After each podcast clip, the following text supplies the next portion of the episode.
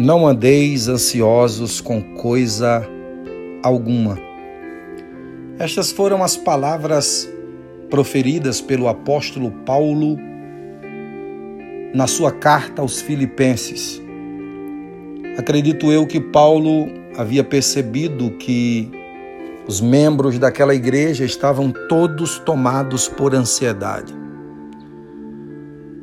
Se naquela época a ansiedade já era um problema presente na vida das pessoas, imaginemos hoje, mediante a tudo que nós estamos enfrentando, ao caos que estamos passando, já está provado que a humanidade, na sua grande maioria, sofre com este mal chamado ansiedade. Ansiedade é chamado de o mal do século. Não há uma doença que atinja mais a humanidade do que ansiedade. Ansiedade nada mais é do que uma preocupação demasiada. E o pior de tudo é que a ansiedade faz com que você se preocupe com coisas que talvez nunca irão acontecer na sua vida. A ansiedade está dominando todas as classes. Crianças tomadas por ansiedade, adolescentes com diagnóstico de transtorno de ansiedade, pessoas que poderiam estar aproveitando o final da sua vida vivendo regaladamente estão se tratando por causa de um mal chamado ansiedade. O que é ansiedade dentro de um conceito bíblico, Adriano? Eu vou te dar cinco características da ansiedade. Ou cinco coisas que ela é especialista em fazer, melhor dizendo. Primeiro, a ansiedade é enganadora. Ela engana você.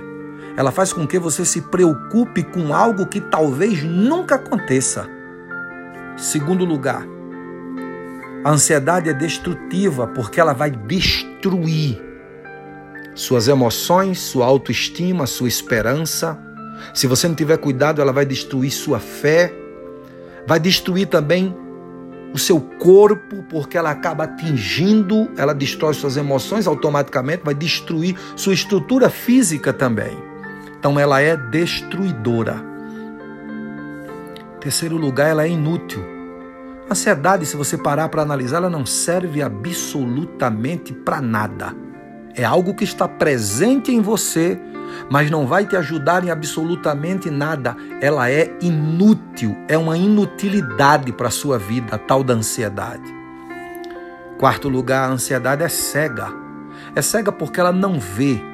Ela não vê que há um futuro, ela não vê que há um Deus que pode operar na sua vida, ela não vê que você pode vencer todos os obstáculos amanhã, ela não deixa você enxergar que o amanhã será melhor, porque Deus já está lá. E a ansiedade ela é incrédula, porque ela não crê. Ela não crê num poder maior, ela não crê na cura das suas emoções, ela não crê que você pode sair dessa situação. Uma certa vez chegaram para uma senhora de 86 anos de idade e perguntaram a ela: Conte-nos sobre um arrependimento da sua vida. Ela disse: Eu me arrependo muito por ter me preocupado demais, por ter permitido que a ansiedade dominasse a minha vida. Alguém perguntou por quê? Ela disse: Porque hoje eu percebi que 90% das minhas preocupações ou das coisas com as quais eu me preocupei, elas nunca aconteceram. Então eu teria vivido muito melhor se eu tivesse me preocupado menos. Eu não estou dizendo para você não se preocupar. Eu estou dizendo para você não permitir que a preocupação demasiada domine sua vida, gerando em você ansiedade.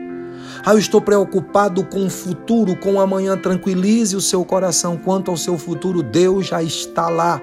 Ele é o Deus.